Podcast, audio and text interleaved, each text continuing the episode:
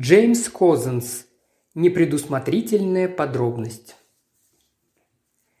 Вниз от наружной двери в магазин вели три ступеньки.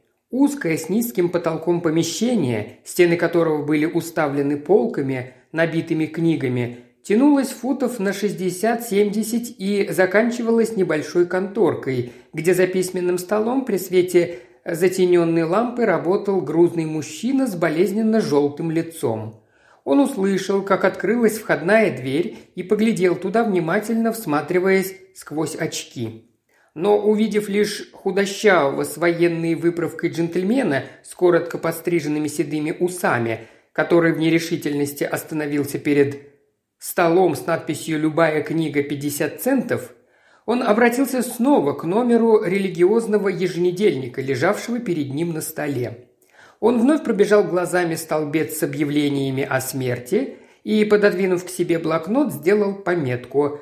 Затем поднял глаза и увидел, что человек с седыми усами прошел через весь магазин и остановился у его стола. «Да, сэр», – проговорил он, откладывая в сторону бумаги, – «чем могу быть полезен?» Седоусый джентльмен пристально посмотрел на него. «Вы владелец магазина мистер Джоррет, не так ли?» – осведомился он. «К вашим услугам, сэр». «Ну вот, фамилия моя Инголс, полковник Инголс». «Рад познакомиться с вами, полковник. Чем я могу...» «Я вижу, что мое имя вам ничего не говорит». Мистер Джоррет снял очки и испытывающе поглядел. «Нет, сэр, боюсь, что нет. Инголс. Нет, не припоминаю никого с такой фамилией». Полковник Инголс сунул трость под мышку и вытащил из внутреннего кармана конверт. Вынув листок бумаги, он развернул его, на мгновение нахмурился и бросил на стол. «Возможно, – пробурчал он, – это несколько освежит вашу память». Мистер Джоррет слегка повел носом, поглядел внимательно на полковника Инглза и поправил очки. «А, – проговорил он, – счет. Да, вы должны извинить меня. Мне часто приходится вести дела по почте с клиентами, с которыми лично я не знаком.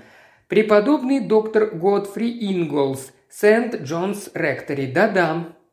Доктор Инглс – это мой покойный брат. И счет был послан ему, конечно, по ошибке. Он никогда не заказывал, не получал и не стал бы читать подобные вещи. Да и книг такого сорта – не оказалось среди вещей покойного. «Хм», – сказал Джоред, – «так-так». Он пробежал глазами перечень книг и откашлялся как бы в замешательстве. «Так-так, тогда позвольте мне заглянуть в мои записи». Он снял с полки громадную потрепанную бухгалтерскую книгу. «ЖЗИ», – бормотал он, отыскивая нужную букву. «Инголс», ну вот. «В этом нет никакой необходимости», – прервал его полковник Инголс. Это просто недоразумение и довольно странное, я бы сказал. Я посоветовал бы вам быть поосторожней, сэр. Вы, видимо, решили скомпрометировать себя, продавая тайком подобные книги. Это, конечно, ваше личное дело, но...» Мистер Джоррет кивнул несколько раз головой, откинувшись назад. «Но, полковник», — сказал он, — «вы вправе придерживаться собственного мнения. Я не могу осуждать вкусы моих клиентов. В данном случае, по-видимому, нет никаких сомнений, что ваш брат заказывал эти книги. И 15 мая нынешнего года я выполнил заказ. Думаю, что книги он получил. Что случилось с ними потом, меня не касается. Но вы обвиняете в чем-то меня, и поэтому я хотел бы заметить, что подобную литературу обычно держат в укромном местечке и почитывают тайком». Вот уже 8 месяцев подряд я посылаю повторные уведомления, но денег до сих пор не получил. Разумеется, мне ничего не было известно о смерти вашего брата. Узнал я это только сейчас от вас, и поэтому в последнем уведомлении предупредил, что намерен передать дело в суд. Очень сожалею, что приходится». «Вы отъявленный негодяй!» – закричал полковник Инголс. «Так вы в самом деле утверждаете, что преподобный доктор Инглс купил эти мерзкие книжонки? Скажу вам, что...»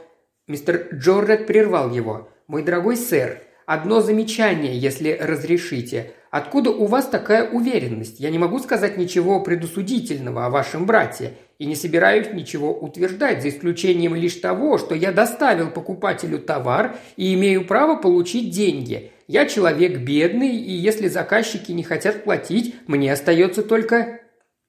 «Ну, вы беспечный!» Мистер Джоррет протянул руку. «Ну, пожалуйста, пожалуйста», – запротестовал он. «Мне кажется, полковник, что вы поступаете весьма несправедливым и ничем не оправданным образом. Этот счет уже давно должен был быть оплачен. Тем не менее, я не предпринял решительных мер, ведь я прекрасно понимаю, что если бы вдруг стало известно об этих книгах, у многих моих покупателей были бы серьезные неприятности. Такие обязательства вовсе не редки, дорогой сэр, и тайный список моих постоянных клиентов без сомнения весьма удивил бы вас. Полковник Инглс осторожно сказал, «Покажите мне, пожалуйста, подлинник заказа моего брата». «А?» – пробормотал мистер Джоррет, поджав губы. «Это нечестно с вашей стороны, полковник, ведь вы же прекрасно понимаете, что я не могу хранить у себя подобные документы. Это было бы крайне неосмотрительно и могло бы скомпрометировать моих клиентов. У меня сохранилась копия накладной, и в данном случае этого юридически вполне достаточно. Вот какова моя позиция». «Ясно», – сказал полковник, – «что это позиция грязного плута и мерзавца, и я не могу лишить себя удовольствия дать вам хорошую взбучку». Он выхватил трость из подмышки. Мистер Джоред проворно соскользнул со своего сиденья, схватил телефонную трубку и ударом ноги опрокинул стул, преградив путь полковнику. «Станция!» – закричал он. «Пришлите ко мне полисмена!» Затем он рывком выдвинул ящик стола и выхватил оттуда револьвер. «Теперь, мой дорогой сэр», – сказал он, прислонившись спиной к стене, – «мы посмотрим. Мне пришлось вытерпеть от вас кучу оскорблений, но всему есть предел. Я могу как-то понять вашу вспыльчивость, хотя это никак не оправдывает ваше поведение. Если вы согласны немедленно убраться отсюда и прислать мне чек на причитающуюся сумму, то дело будет улажено. Если же вы предпочитаете дожидаться прихода полисмена, то...» Полковник Инглс крепко сжал трость в руке. «Я, пожалуй, подожду полисмена», – проговорил он с удивительным хладнокровием. «Я, кажется, погорячился. Вы надеялись поразить меня списком своих так называемых клиентов, но без сомнения следует подумать и о других». Внезапно он нанес тростью резкий, хлесткий удар по запястью руки мистера Джоррета. Револьвер отлетел, загремев по полу, и полковник Инглс отшвырнул его ногой в сторону.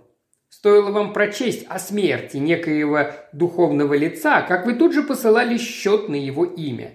Ведь родственникам священника едва ли хотелось, чтобы всем стало известно о том, какого сорта книги он почитывает – и поэтому им ничего не оставалось, как оплатить счет и замять это дело.